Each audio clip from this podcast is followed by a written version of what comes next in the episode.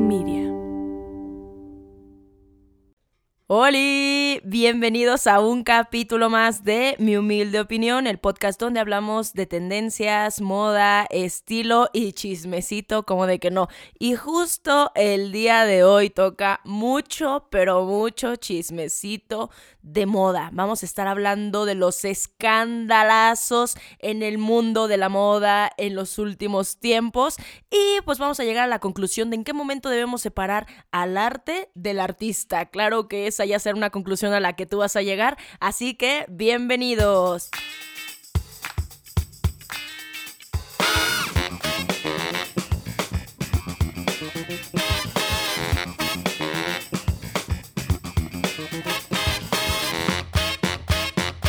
Pues ahora sí, banda, hoy toca puro chismecito en este podcast, puro chismecito. Vamos a estar hablando de aquellos escándalos en el mundo de la moda en los últimos tiempos, desde diseñadores homófobos, sexistas, gordofóbicos, diseñadoras que trabajaron como espías nazis. ¡Ay! Mucho, mucho, mucho chisme, güey. Ya la verdad es que quiero contarles y quiero que al final nosotros pues tengamos el criterio de decir si vale la pena separar al arte del artista y en qué momento se logra esto, porque no cabe duda que muchas de estas acciones la verdad es que son de pena ajena, son horribles y aún así muchos seguimos considerando a varias de estas personas, de estos personajes en el mundo de la moda como grandes artistas y grandes genios. Pero ¿en qué momento sucede esto? Nada, vamos a empezar con los chismecitos, vamos a ir yo creo que del peor al más peor,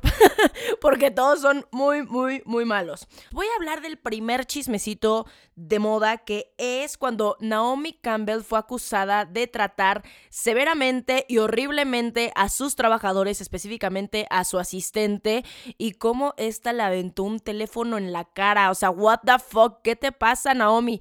Miren, vamos a aceptarlo. Naomi de por sí se siente y es una gran diva del modelaje. Para quien no lo ubique, Naomi Campbell es una de las grandes modelos de los noventas, una de las que empezó este movimiento de las supermodels en el mundo y pues nada, pertenecían a la elite del, del, modelaje.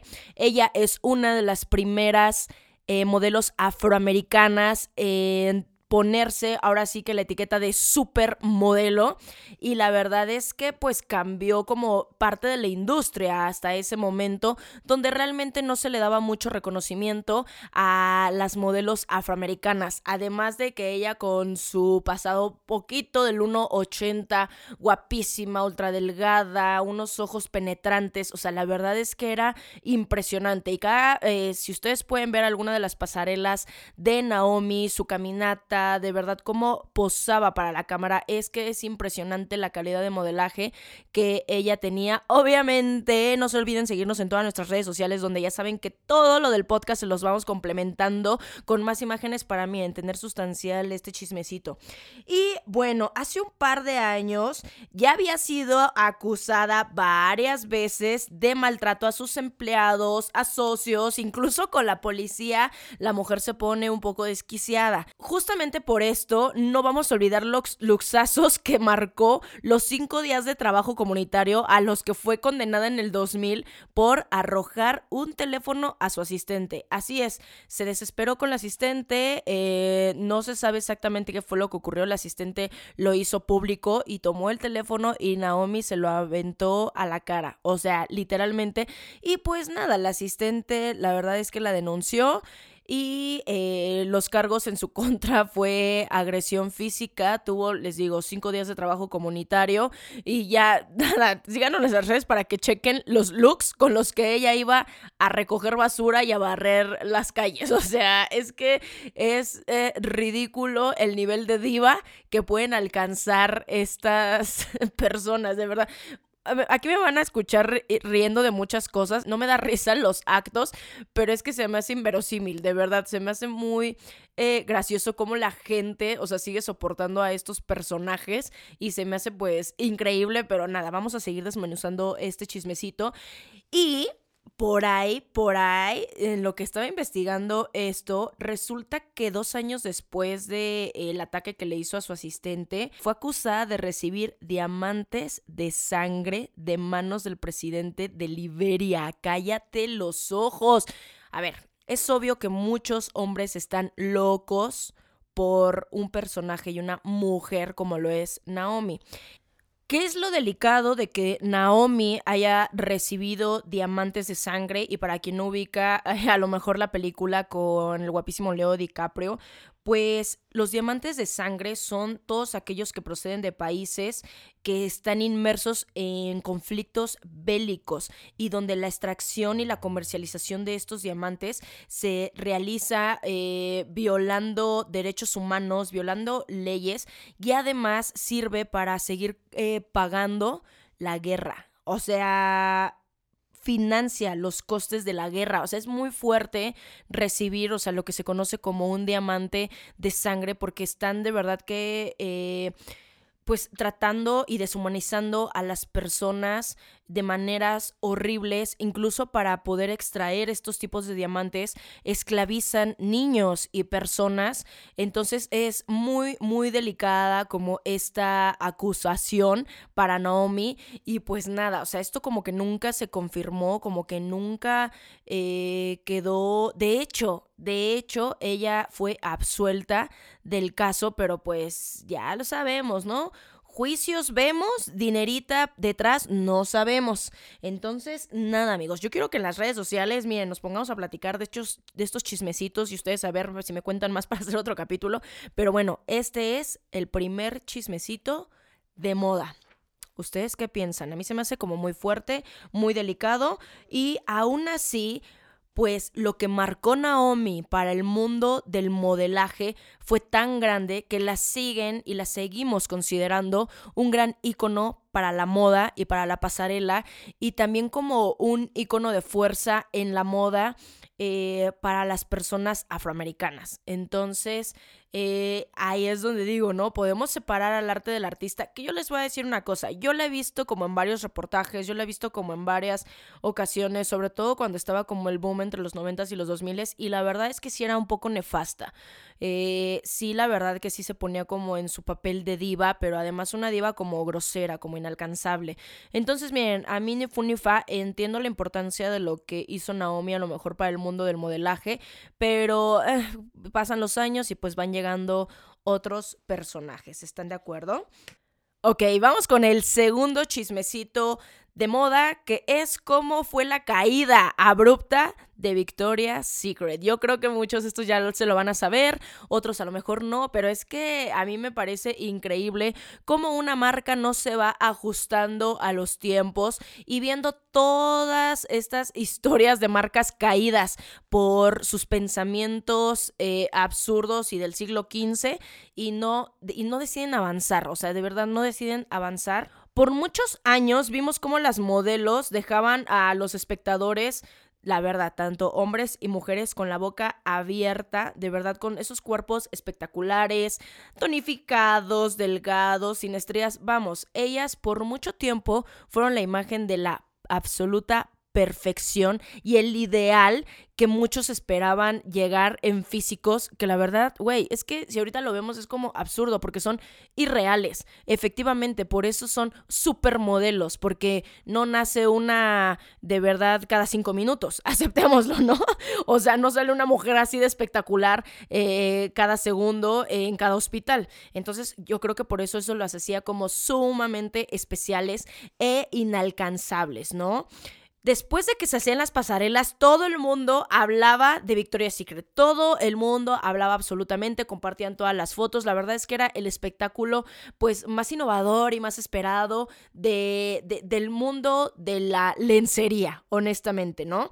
Pero, pero, en 2018, en 2019 más o menos, eh, hubo como que varias polémicas en las que estuvo involucrada la marca y de ahí la verdad es que la vimos en decadencia y hasta su caída totalmente y no se han podido recuperar. Pero, a ver, Victoria's Secret, ¿qué hiciste? ¿Qué hicieron para que no se hayan podido recuperar? Y la verdad es que dudo mucho, al menos que tengan una gran, gran, pero gran estrategia sobre encima de Fenty. Ya hablaremos de por qué es la mayor competencia de Victoria's Secret, pero eh, vamos, Miren, yo es que no sé ni por dónde empezar, pero vamos a empezar por el chismecito y vamos a empezar, vamos a ir desmenuzando la caída de Victoria's Secret.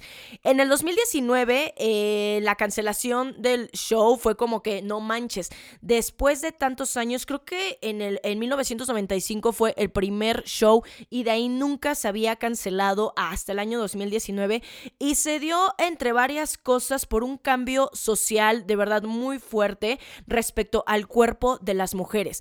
Esto la verdad es que es muy importante y yo como Cool Hunter es que les digo, siempre se tiene que observar lo que está pasando en la sociedad y ahorita con las redes sociales todo esto viaja mucho, mucho, pero más rápido. La aceptación de cuerpos reales empezó a ser un movimiento del body positivity más o menos desde el 2012, agarró una fuerza increíble en el 2015 15 y en el 2017 ya se volvió toda una revolución general para todas las mujeres. Entonces, pues ya de aquí los cánones de belleza que estaba esperando Victoria's Secret, pues no estaban, vamos, de la mano con este nuevo pensamiento social, ¿no? O sea, en pleno siglo XXI no tenía sentido seguir mostrando cuerpos perfectos, entre comillas, y sexualizando a las mujeres. Sin embargo, pues también influyó la mala situación económica de la firma. Estamos hablando que empezó a surgir marcas como Fenty, bueno, Savage, Savage, que es la eh, línea de lencería de Rihanna, y también empezaron a llegar eh, nuevas propuestas más económicas como Aerie. Estas empezaron a hacer campañas brutales de aceptación hacia el cuerpo femenino y de todos los tipos y de todas las tallas. Empezaron a hacer campañas con estrías, con pancita, eh, con algas más redondas, con algas más chiquitas. Vamos, pues como es un cuerpo normal, evidentemente, ¿no? Cuerpos de embarazadas, cuerpos de mamás. Y la verdad es que aquí cambió absolutamente eh, toda esta mentalidad que teníamos como mujeres y de cómo nosotras debíamos de vernos en lencería. Y fue una situación que por mucho tiempo Victoria's Secret nos estuvo. Y les voy a decir, yo en algún momento también pensaba como, güey, o sea, es que cómo se logran esos cuerpos irreales. Y me acuerdo mucho que pasaban eh, ya después como que este boom de la pasarela de Victoria's Victoria's Secret era tan guau que empezaron a poner las rutinas que hacían las modelos y es como, güey, se mueren de hambre, se mueren de hambre y pasan cinco horas todos los días en el gimnasio. O sea, y ellas mismas decían que era un sacrificio. Güey, ¿cómo, cómo, o sea, puede ser un sacrificio tu trabajo? Yo entiendo, a ver, como, Ale, no digas estupideces, para muchos el trabajo sí es un sacrificio, ¿no? O sea, levantarse, cruzar la ciudad por dos horas, o sea, yo lo entiendo, ¿no? Pero matarte de hambre, yo por más godín que sea, yo de verdad que me echo mis tacos y yo como que me echo.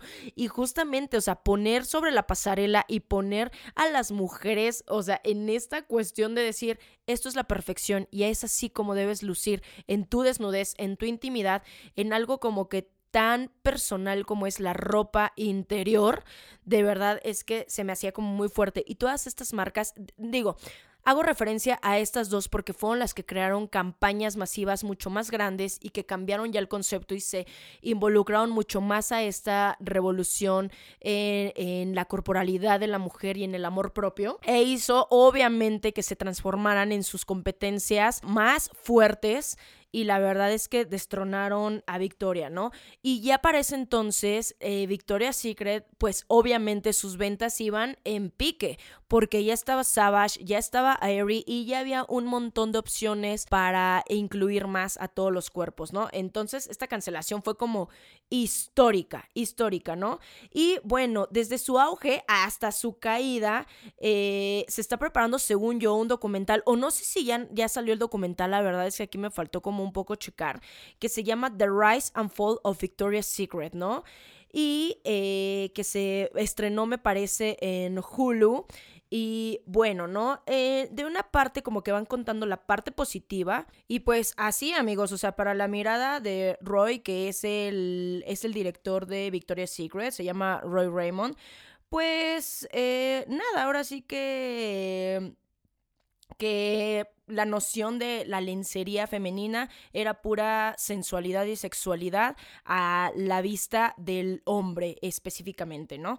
Entonces, eh, todos estos cambios como que le aseguraron. Después también el director de Victoria's Secret dijo públicamente que a él no le gustaban las modelos gordas. Ay, no, no, no, no, no. En el momento en el que, bueno, ya las mujeres estaban y estábamos hartas de que la lencería femenina fuera sexy, pero para el mercado masculino, porque todo esto era para eh, enamorar al ojo masculino y no a nosotras mismas, ¿no? Y cuántos traumas y cuántos problemas y cuántos trastornos alimenticios no se hicieron por esto. O sea, de verdad es que era muy fuerte lo que estaba pasando con Victoria's Secret y que todavía este cuate diga que él no aceptaba ángeles robustas o gordas, pues la verdad es que esto causó como un impacto sumamente negativo a la marca y del cual no se han podido recuperar. También recuerdo mucho, yo, yo estoy segura que ustedes se van a acordar porque se hizo trending topic en México. En 2020, Victoria's Secret eh, México en sus redes sociales causó una polémica impresionante,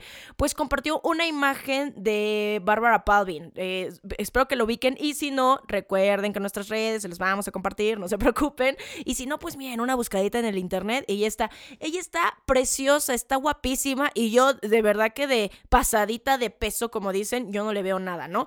Pero eh, en ese momento Victoria's Secret fue su opción de modelo plus size de modelo plus size, o sea, de verdad es que es una ridiculez, o sea, y pusieron una referencia de que las mujeres estábamos así de llenitas después de la pandemia. O sea, decía algo así como nosotras después y entre comillas varias semanas de cuarentena.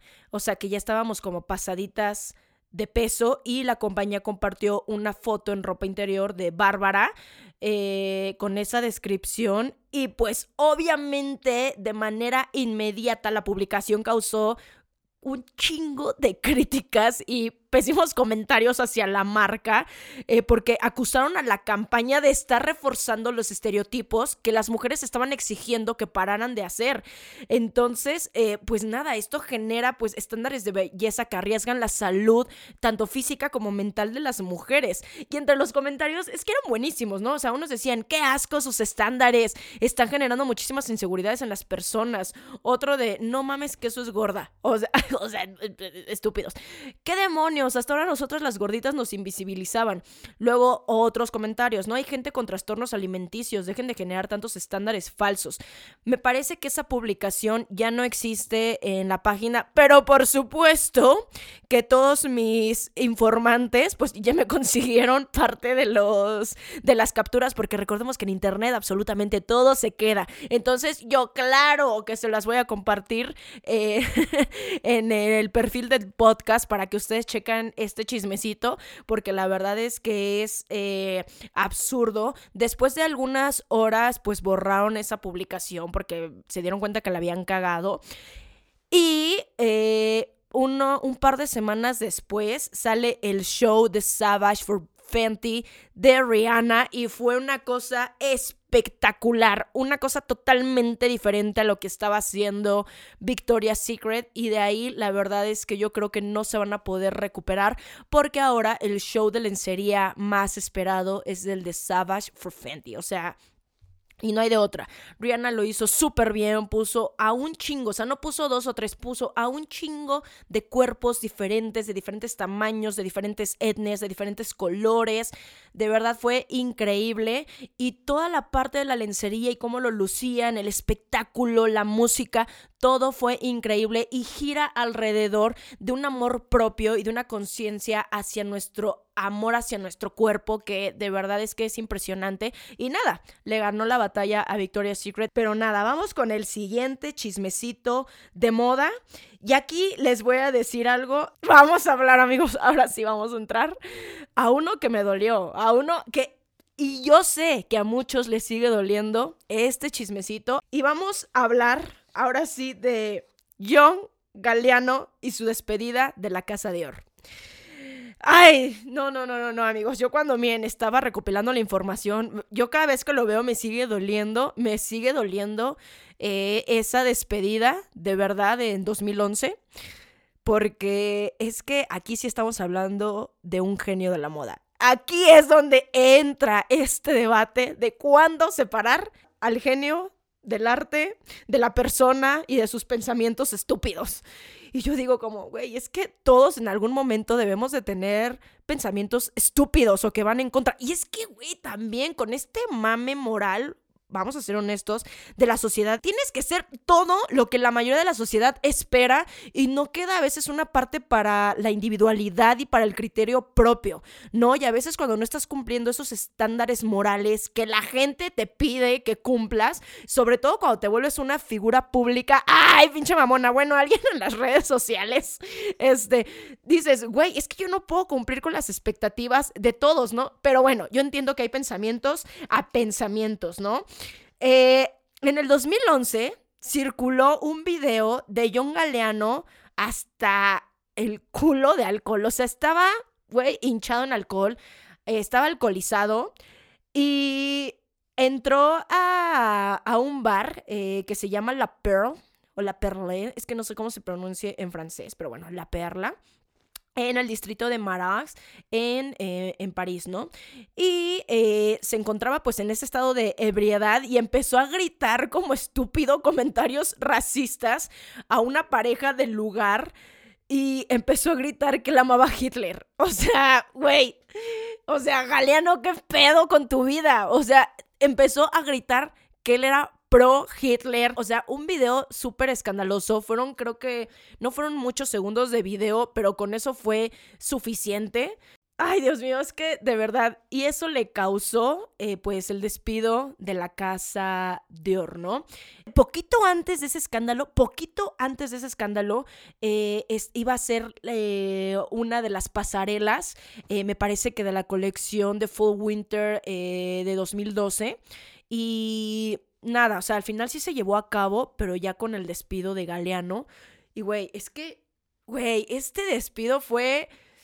Ay, no, es que no lo puedo superar, no lo puedo superar porque vamos a aceptarlo. John Galeano le dio a la casa Dior esa frescura y ese dramatismo, esa teatralidad que no se veía desde Monsieur Christian Dior. O sea, aceptémoslo.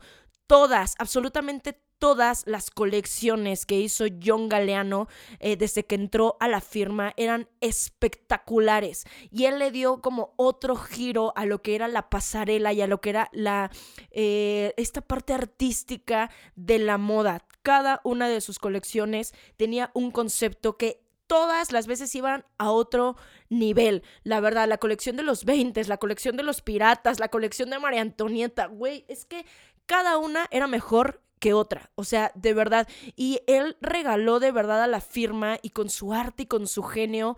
Eh, alta costura que pasa a la historia, de verdad, y, y, es parte de la Casa de Or. Y por más que digamos, no es que este pendejo es un antisemita, ama Hitler, dices, ¿cuántos? ¿Cuántos de verdad? ¿Cuántas personas en nombre del alcohol no hacen estupideces y los vemos eh, libres por la calle, viviendo la vida, eh, de verdad, hasta nuestras casas. ¿Cuántas veces no hemos visto hasta el culo a alguien de nuestra familia azotar en el piso, eh, romper paredes? oigan, yo ya quemando, quemando mi, este, la, la violencia intrafamiliar, quemando. O sea, no es mi caso, no es en mi familia cercana, la política. Pero pues a mí sí me ha pasado de verdad ver a familiares y ver en fiestas a personas haciendo sus espectáculos y diciendo cosas, güey, de verdad, y pasan desapercibidos y siguen viviendo la vida. Creo que aquí lo delicado es que una, era un genio de la moda y además era una persona sumamente pública. Y cállate los ojos, porque en ese entonces pues no estaban tan, tan, tan masivas las redes sociales como están ahorita. Y aún así este video pues causó eh, conmoción. Pero lo que yo no entiendo, lo que yo no logro entender, es que ha habido tantas y tantas y tantas personas que han hecho cosas horribles, de verdad, también dentro de la industria de la moda. Y la neta, y han dicho cosas de verdad severas y no se le dio el castigo a como se le dio a Galeano. Entonces, yo, mi teoría conspirativa es que él era tan genio que varias de las marcas conspiraron en su contra para el despido de Dior, porque de verdad que eh, todo el tiempo que él estuvo trabajando para Dior, eh, la casa estaba en un auge impresionante y siempre estaba en el top de todas las marcas de moda y de alta costura, ¿no? Cosa que después cuando llega María Grazia Curie, que sí tiene cierta visión de la marca, pero no sé, la siento un poco más ñoñita, un poco más, mm, no sé, vamos, me gusta, ha dado looks impresionantes María Grazia, pero, pero no, nada como Galeano. Y yo, amigos, yo, yo mátenme, cancelenme, pero yo aquí sí separo el gran arte que hizo Galeano de sus pensamientos estúpidos. Que bueno, les digo, como en el nombre del alcohol, yo no puedo estar como segura, ¿no? Todos los mundos dicen de, a ver, no hay borracho que no trague fuego. Y pues yo no sé por qué yo nunca me he puesto una borrachera, amigos. Pero, eh, como les digo, yo sí he conocido a muchas personas alcoholizadas que hacen estupideces en nombre del alcohol. Entonces, o sea, ay, no sé, amigos, es como muy fuerte, es muy fuerte, pero la verdad es que yo lo siento y para todos los amantes de la moda, reconocemos que John Galeano sí es un genio que transgredió y hizo cosas impresionantes cuando estuvo trabajando en la Casa Dior. Y por supuesto lo vamos a analizar próximamente en nuestras redes sociales, o ya lo habremos analizado, obviamente. Eh, y aquí pues yo sí aplaudo lo que dejó para el mundo de la moda porque sí va a dejar. Actualmente él trabaja para Margiela y lo hace también excelente. Pero si se dan cuenta de ahí la industria lo castigó mucho y ya no se le ha dado la visibilidad que Galeano tenía en ese entonces. Entonces, no sé amigos, yo aquí ya me estoy viendo muy conspiranoica, pero me da la sensación que la industria tenía algo en su contra. Pero esa ya es una chaqueta eh, mental. Y bueno, ¿no? Ahora sí que eh, hablando de desgraciados con pensamientos estúpidos, hablemos de Dolce Gabbana, ¿no? Estefano y Dominico. Ellos han estado involucrados en muchas acusaciones y en muchos chismes de moda por es que son, o sea, de verdad que junta, junta en, en, una, en una licuadora a lo peor que puede ser un ser humano y salen estos dos güeyes. O sea, salen estos dos. Porque resulta que son gordofóbicos, resulta que son homofóbicos, aparte, o sea, además de ser abiertamente eh, homosexuales, los dos, porque eran pareja. Y, o sea, resulta que son eh, xenofóbicos, resulta que son transfóbicos, o sea, júntalo peor de una persona y salen estos dos personajes, ¿no? Y bueno, es que no sé ni por dónde empezar porque tienen un chingo, pero un chingo de polémicas. Vamos por una de las más fuertes, que ellos están totalmente cancelados de China los vetaron del mercado chino por hacer una campaña que transgredió como su cultura y que para los chinos fue algo totalmente racista, eh, xenofóbico. Pero bueno, les voy a contar de qué trataba un poco esta campaña. Hicieron como una referencia a la gastronomía italiana y en ello utilizaron a una modelo china. ¿No? Entonces hagan de cuenta que en la foto ella estaba tratando de comer pizza, pero con palillos chinos. ¿no? Entonces hablaban como que de la dificultad y ponían como debajo de la foto, eh, inténtalo en casa, ¿no? Entonces, eh, para China esto fue como que apropiación cultural y racismo, era como una burla de cómo ellos intentaban comer con los palillos chinos y aunque ellos según trataron de disculparse, sale una conversación donde uno de los diseñadores dice que pues no les interesa lo que piensen los chinos porque a final de cuentas China era un país de mierda. No, sale a la luz esa conversación y quedaron vetados. De hecho, en China, en Shanghái, hicieron una súper protesta afuera de una de sus tiendas, rompieron vidrios, rayaron y exigieron que se cerrara y no se han podido recuperar. Y es que el problema aquí es que, ay, güey, pues les queda todo el mundo para, para poder este, recuperarse económicamente.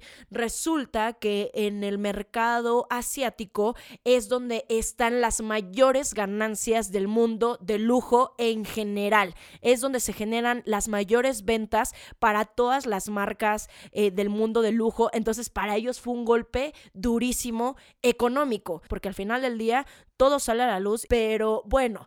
Esta no era la primera vez que la casa se ve eh, envuelta en una polémica, ¿no? O sea que además ya la casa eh, ya está calificada como racista y además la han señalado como violenta y machista, o sea, de verdad, ¿no?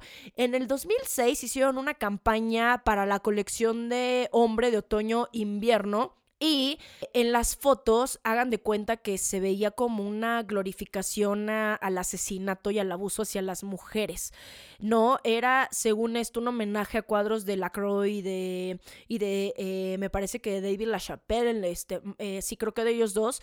Y eh, en la imagen se ve como hombres que están como abusando de mujeres, o sea, como pues hagan de cuenta que en la imagen se ve como si un grupo de hombres, y la verdad es que se notan un tanto depredadores, o sea, hombres evidentemente muy sexys, muy fuertes, muy guapos, ¿no? Eh, teniendo como a una, una mujer tirada en el suelo, mirándola, o sea, toda la campaña gira alrededor como del abuso a esta mujer, pero en, posiciones sensuales.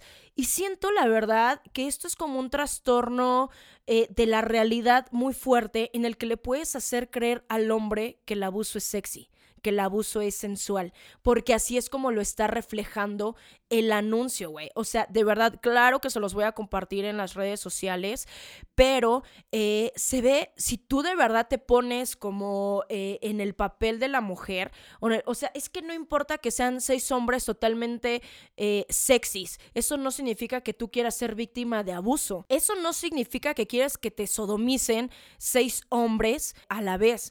Y aquí obviamente se nota, haz de cuenta que el hombre la está agarrando de las manos, ella está tirada en, en, el suelo y los otros hombres están viendo lo que él hace. O sea, y volvemos justamente a esta violencia de la mujer y al hacer creer que violentar a la mujer solamente porque eres guapo, lo que sea, eh, es sexy, es sensual, es excitante, ¿no? Entonces, eh, la verdad es que fue una campaña bastante fuerte, sí se me hace bastante brutal. Ahorita que estoy viendo de nuevo la imagen y obviamente con estos preceptos también que ha traído hacia mí el feminismo, todo este movimiento y toda esta revolución de la mujer, eh, pues claro que se me hace todavía eh, más fuerte el contexto, ¿no? En lo que se está haciendo y que se les haga tan fácil hacer.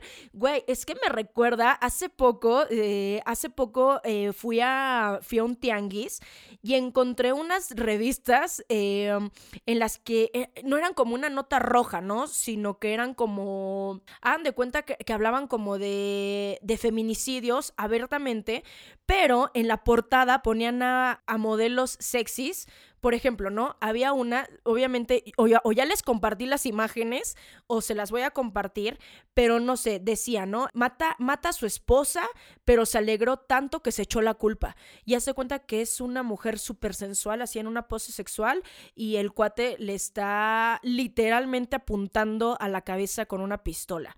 Entonces yo, ahí cuando empecé a ver las fotos, quedé impactada impactada, impactada porque decía, güey, ¿de dónde viene este machismo y esta brutalidad del hombre mexicano? Y dije, no mames, esto es lo que vendían en, en, los periódicos, esto es lo que vendían en cualquier lado y se las hacen normal y además te lo venden como algo sexy, el asesinato, el abuso, como algo sensual, como algo excitante. Claro, ¿cómo la gente no va a estar súper trastornada si los mismos medios de comunicación hacen este tipo de campañas y hacen este tipo de, de visibilización? Y con esta cuestión, y aparte, o sea, esas revistas eran del 1980, 1990, que lo ves tan lejano hace 30 años, y te das cuenta que es más vigente ese pensamiento de lo que nosotros quisiéramos aceptar, ¿no? O sea, se me hace como súper delicado. Retiraron la campaña, o, obviamente, y toda la publicidad, pero obviamente quedaron manchados de machistas y de abusadores, ¿no? Entonces, eh, nada, creo que después hubo un comité de control de autodisciplina o algo así para apartar toda la publicidad de todos los medios de difusión italianos, absolutamente todos, ¿no? y la bajaron de todos los países, ¿no? Y ya después, eh, justamente los diseñadores decían que no habían querido ofender eh, ni crear polémica, ¿no?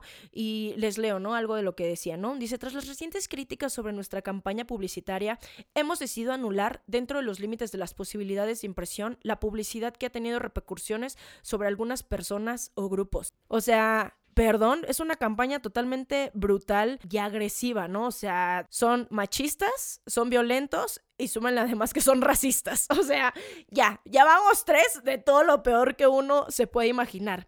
También resulta que hicieron una campaña esclavista, o sea, como apoyando al esclavismo y burlándose de, de los esclavos africanos.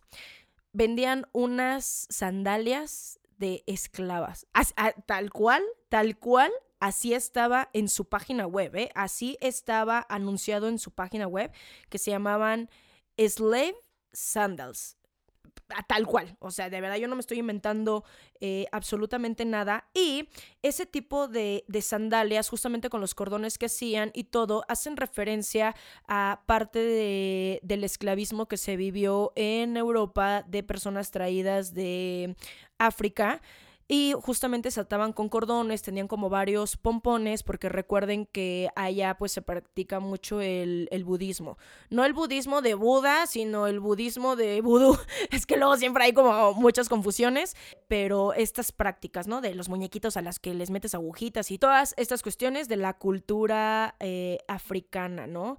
Y cuando las anunciaron causó una polémica gravísima, por supuesto, porque estaban haciendo connotación a la cultura del esclavismo y como si fuera una burla y como si fuera como algo eh, pequeño y cuando actualmente se sigue viviendo, o sea, en muchos ámbitos, ustedes ya lo saben, de la moda, en muchos ámbitos de la joyería, en muchos, eh, eh, vamos, en muchos ámbitos, de verdad. Entonces, puede parecer solamente un nombre, ¿no? El que tenga la palabra esclavo, por supuesto que indignó a muchas personas y obviamente demostraron su descontento en todas las redes sociales donde eh, las volvieron, les volvieron a llamar racistas, por supuesto, o sea, yo los llamaría de verdad hijos de su chingada madre, porque de verdad que es que todo lo peor son estos dos hombres, en serio, ¿eh?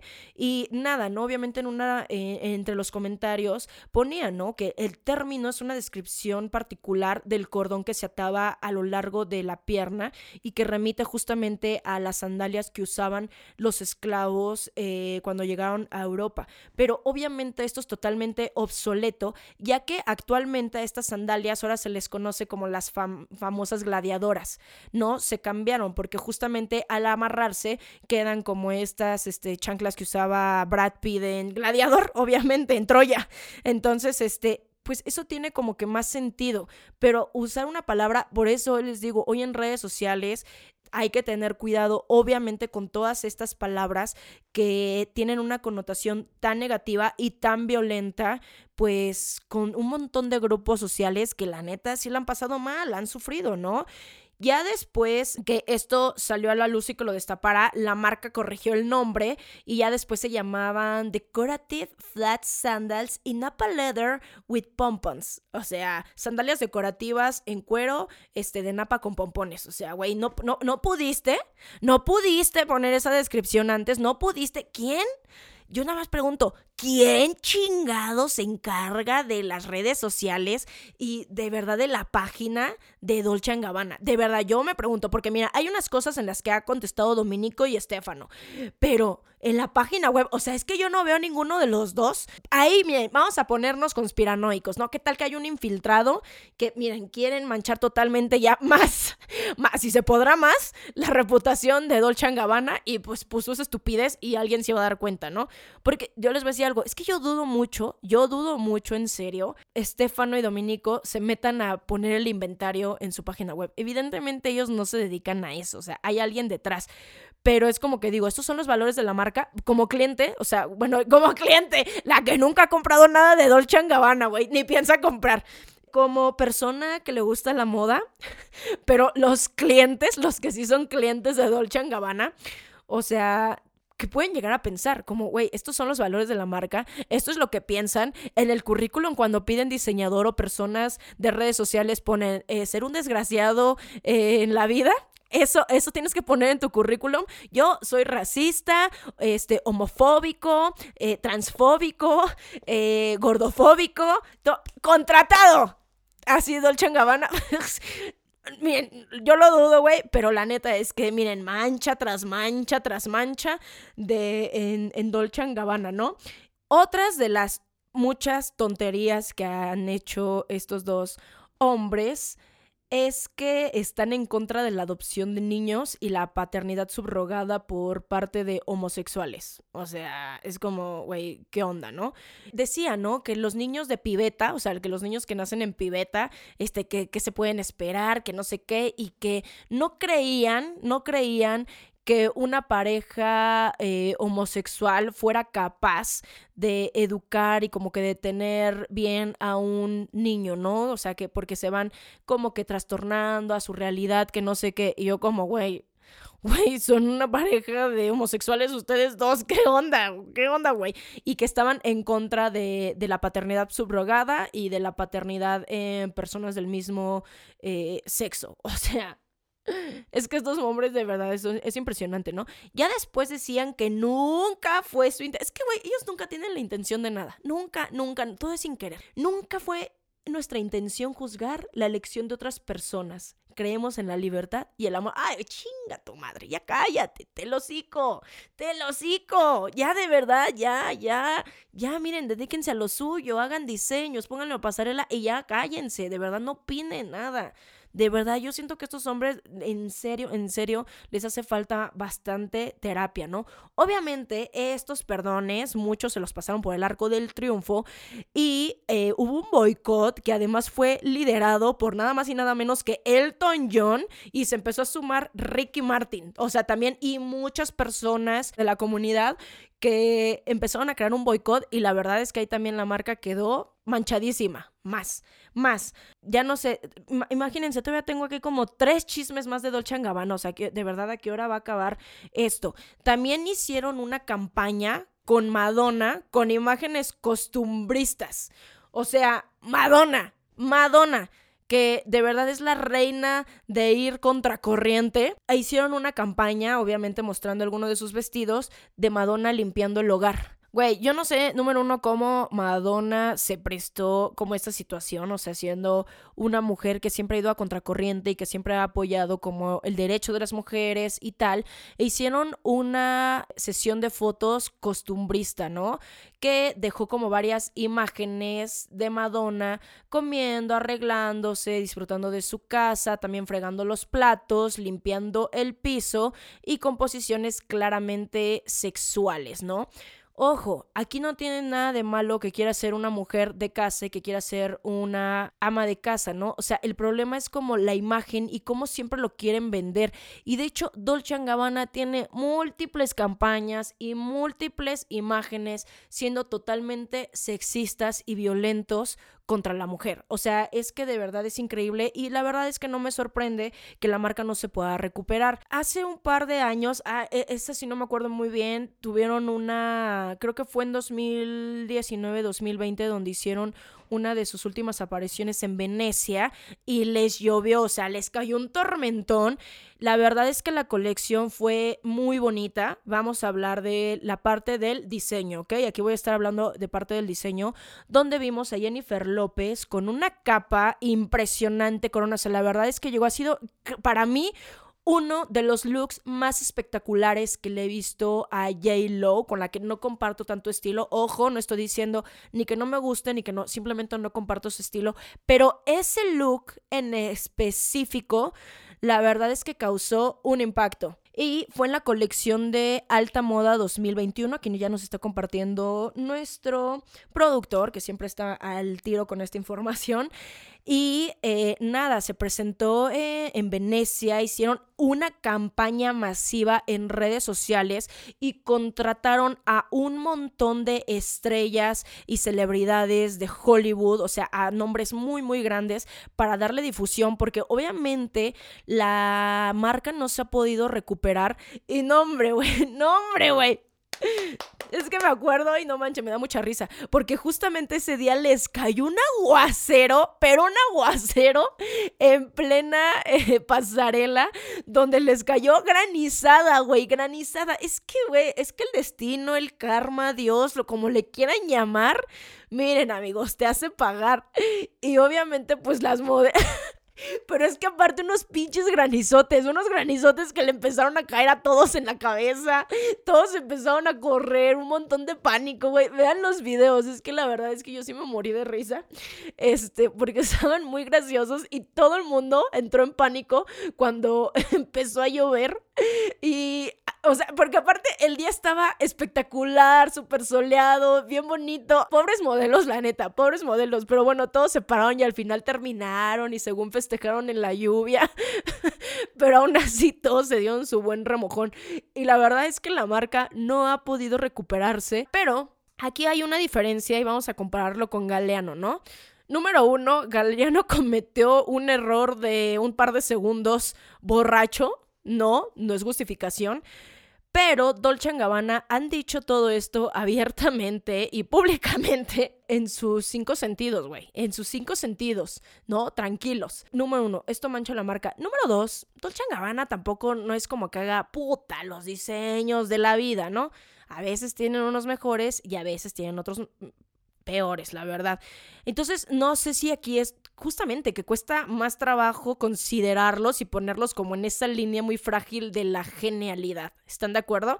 Entonces, creo que por eso es mucho más fácil cancelarlos y además porque han hecho una tras otra, tras otra, tras otra, tras otra y no se cansan. Y incluso a veces me hace pensar que esta polémica, o sea, las hacen de vez en cuando justamente para que todo el mundo voltee a ver a la marca, pero es que es patético y no te va a funcionar todo el tiempo esa estrategia de que volteen a ver a tu marca por este tipo de polémicas. O sea, no, e, eso de que no hay mala fama, ¿no? Simplemente fama, híjole, no importa que hablen mal o bien de ti, pero que hablen de ti.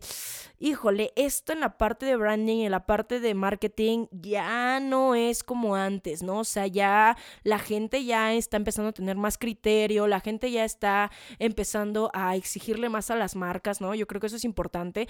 Entonces, yo creo que aquí por esa, por esa parte se exige como cada vez más y más y la cancelación de Dolce Gabbana, porque además no han marcado una diferencia ni en la industria de la moda, ni en el estilo de la gente. No han hecho algo que trascienda con el tiempo, ¿me entienden? Entonces, yo creo que aquí es pues donde entra como este debate, ¿no? A diferencia de Galeano, que deja de verdad cosas para la industria, para la costura, para la historia de la moda, para el periodismo de la moda, eh, deja cosas muy importantes, ¿no? Bueno, Dolce para el periodismo de la moda también deja, ¿eh? Pura nota roja. ah, no, esa no es la nota roja, güey, es la nota rosa, ¿no? La de los chismecitos. Y es lo que les digo, creo que cuando no eres un diseñador ni tan genio, ni que transgrede la sociedad, ni que traspasa como las fronteras, pues te quedas ahí, ¿no? Y aquí es donde vamos a hablar de la última eh, polémica de la moda, donde entra también una genio y a la vez una persona muy complicada que es la mismísima Coco Chanel. ¡Ah! Vamos a esta última, a este último chismecito de moda. Obviamente, yo creo que la mayoría conocemos este gran nombre, esta gran firma que es Chanel. Chanel al inicio de los de 1900 transgredió todas las etiquetas sobrepuestas en el estilo de la mujer, liberó a la mujer, le quitó los corsets, le puso pantalones, le dio un vestido negro ajustado, quitó justamente el vestido negro de solamente eh, funerales, de solamente luto, para dárselo a la mujer como una pieza básica en el closet. Transgredió, cambió el rumbo de la moda y le dio todo un estilo contemporáneo y totalmente nuevo a la mujer del siglo XX e incluso actualmente a la mujer del siglo XXI. O sea, de verdad que fue muy importante lo que dejó Coco Chanel y por eso se le considera una genio en el mundo de la moda, ¿no? Y está a la par de genios tan importantes como Lambert, como Dior, como Balenciaga, como Yves Saint Laurent, como Givenchy. O sea, todas estas personas que transgredieron el mundo de la moda, sobre todo en el siglo XX, ¿no? Y que marcaron una pauta para todo lo que era la moda contemporánea. Pero su lado oscuro en Coco Chanel, pues es como también siento yo que bastante delicado y nunca hemos hablado de una cancelación abiertamente a toda la marca, a pesar de que, bueno, la marca está en pique, de verdad que desde que Lagerfeld no está, de verdad que, ay, tocaba pasarela, es peor y peor, pero bueno, sí entra en otro tema, ¿no? Pero, ¿cuál es el problema de Chanel? Ella, evidentemente sabemos que viene de un contexto muy complicado. Eh, fue abandonada en un orfanato junto con su hermana muy pequeña y eh, vivió múltiples abusos, vivió en la pobreza total y en ese tiempo, ¿no? Salir de la pobreza y llegar a la riqueza, ¿no? Y a la genialidad que logró Chanel, pues realmente se le aplaude, realmente se le aplaude como una mujer transgresora y como una mujer muy valiente y muy, muy poderosa de inicios del siglo XX, ¿no? En una época donde las mujeres no emprendían, donde las mujeres tenían miedo, donde las mujeres tenían muchas ataduras. Pero lo que tenía Chanel es que era tenía un gran, gran carácter. O no dicho por mí porque no la conocí personalmente, ¿verdad? No era mi amiga personal. Yo no fui a la fiesta de sus niños, ni iba a ir porque no tuvo niños. Pero aprendió muy bien a jugar el juego de los hombres en ese momento.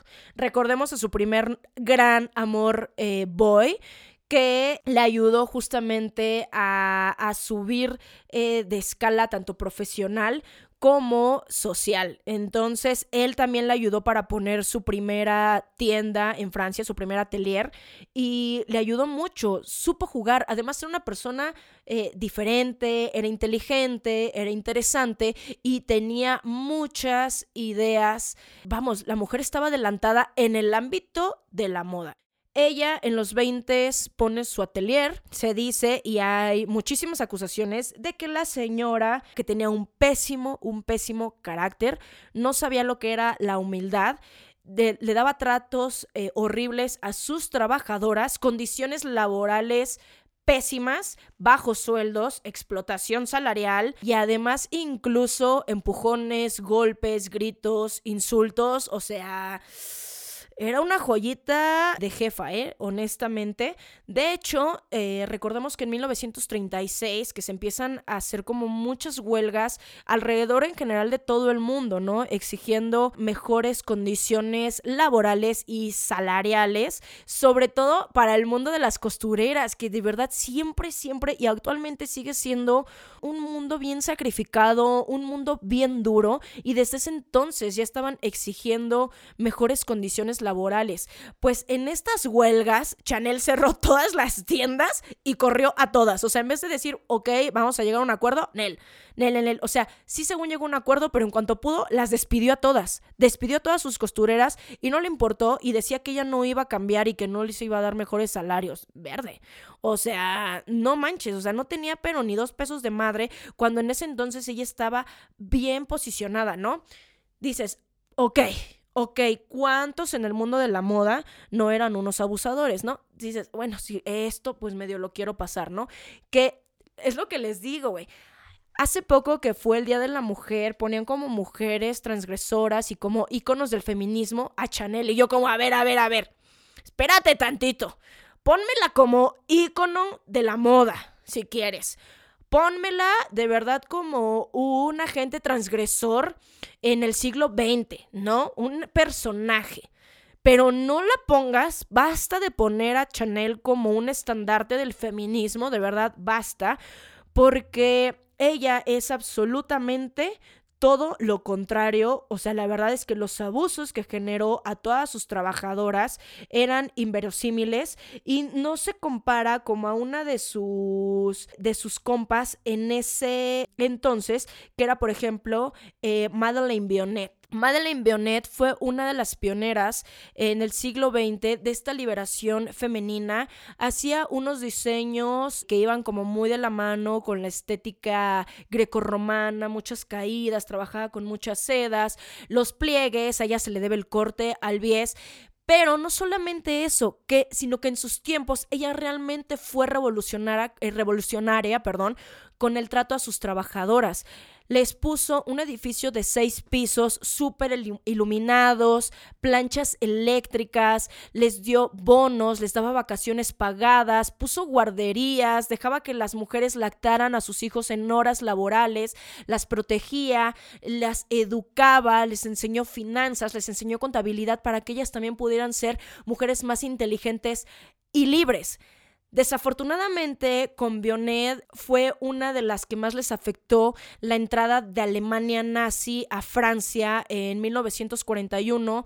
Ella tuvo que cerrar su tienda y también se queda como una de las pioneras en el mundo de la moda en el siglo XX, pero la verdad es que su paso por aquí fue muy efímero y eh, no se le reconoce, ¿no? En esa parte, justamente en esa huelga que les digo de 1936, Bionet no tuvo ningún pedo con ninguna de sus trabajadoras porque obviamente todas estaban contentas con ella, porque ella les había dado todas las armas para ser trabajadoras felices.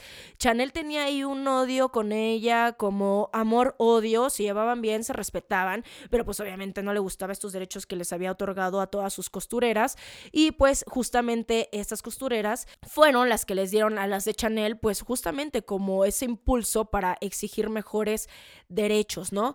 Pero en ese aspecto, Chanel, yo no entiendo por qué año tras año la siguen considerando un estandarte del feminismo cuando no es así, es un estandarte en la moda, ¿sí?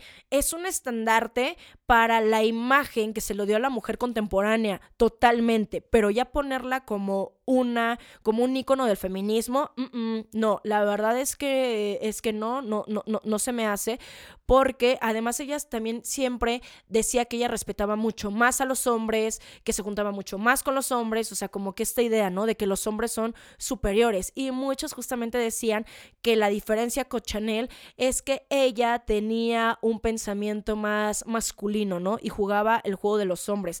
Y a ella, justamente, la Segunda Guerra Mundial no le afectó para nada porque aquí viene el verdadero escándalo.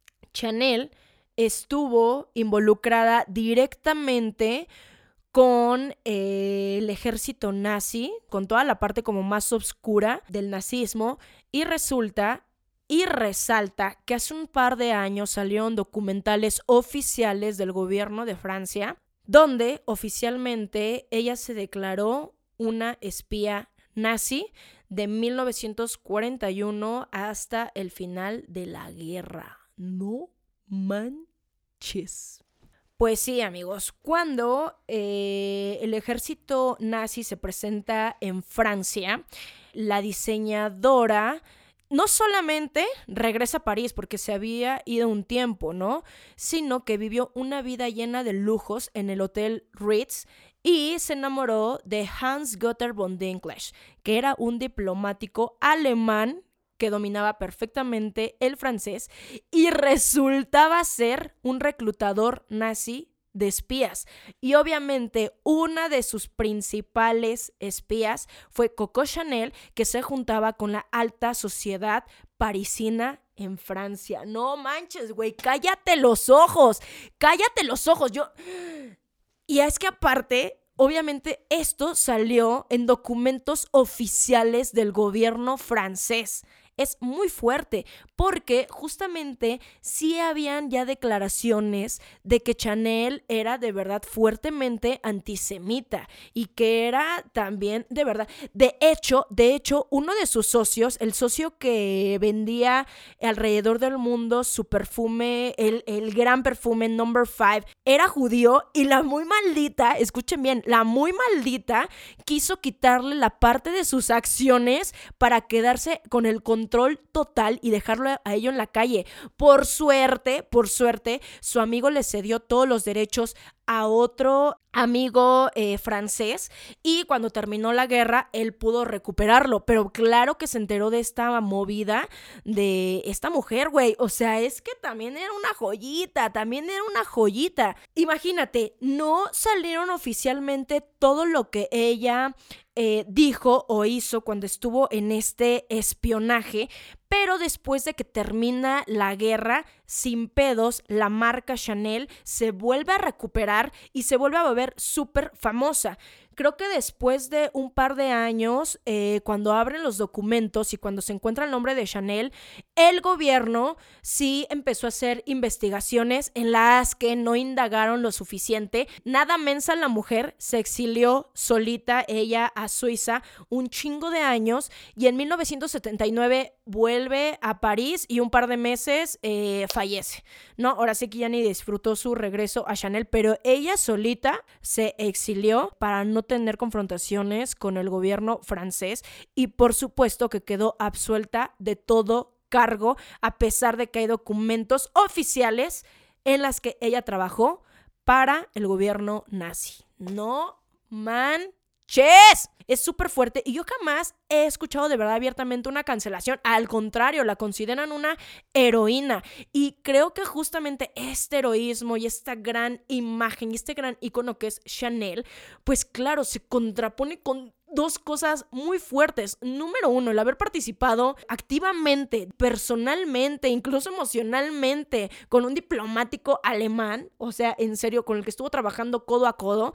Y por otra parte, le dio toda una imagen a la mujer que actualmente en nuestros tiempos es vigente. Es vigente.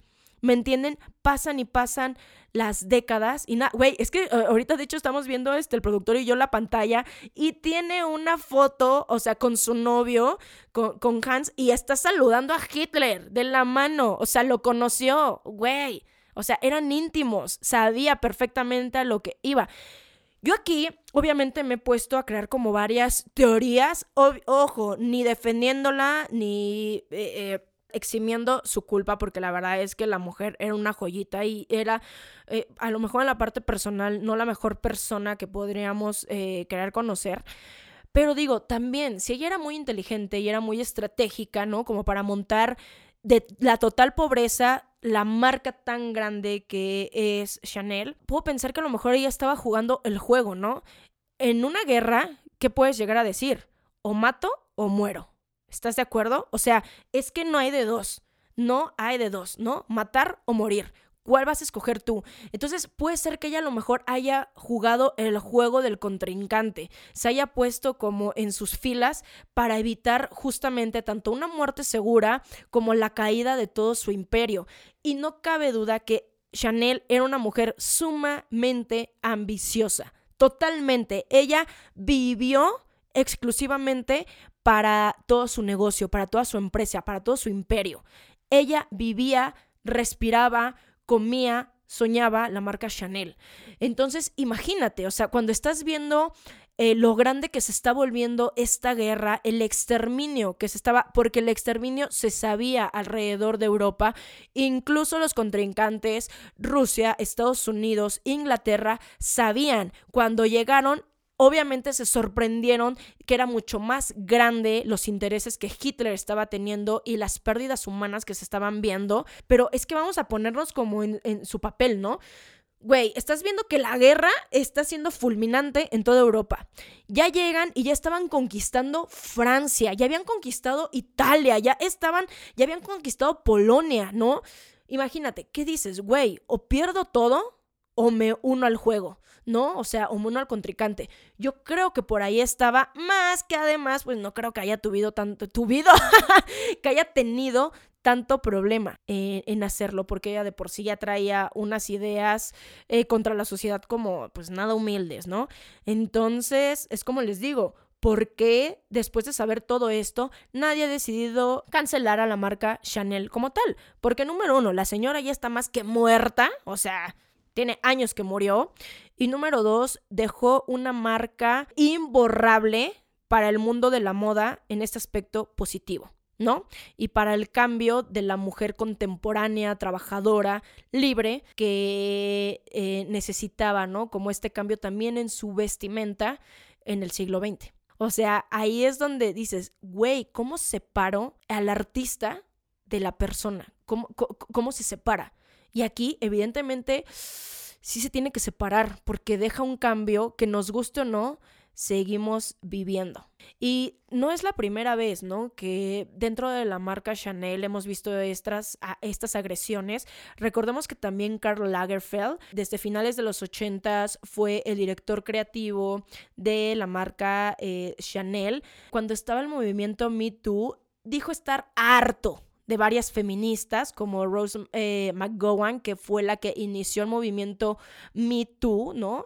pues sí, que argumentaba y que le impresionaba cómo después de 20 años, por fin las mujeres se acordaban de lo que había sucedido y de lo que habían vivido, ¿no? Con Harvey Weinstein, recuerdan este productor de Hollywood, abusador de muchísimas mujeres en Hollywood y que pues nada, se hace este movimiento tan fuerte en la industria como el Me Too, ¿no? Y él decía, ay, ya estoy harto, ¿no? Que, que decía que él no les creía ni una sola palabra, ¿no?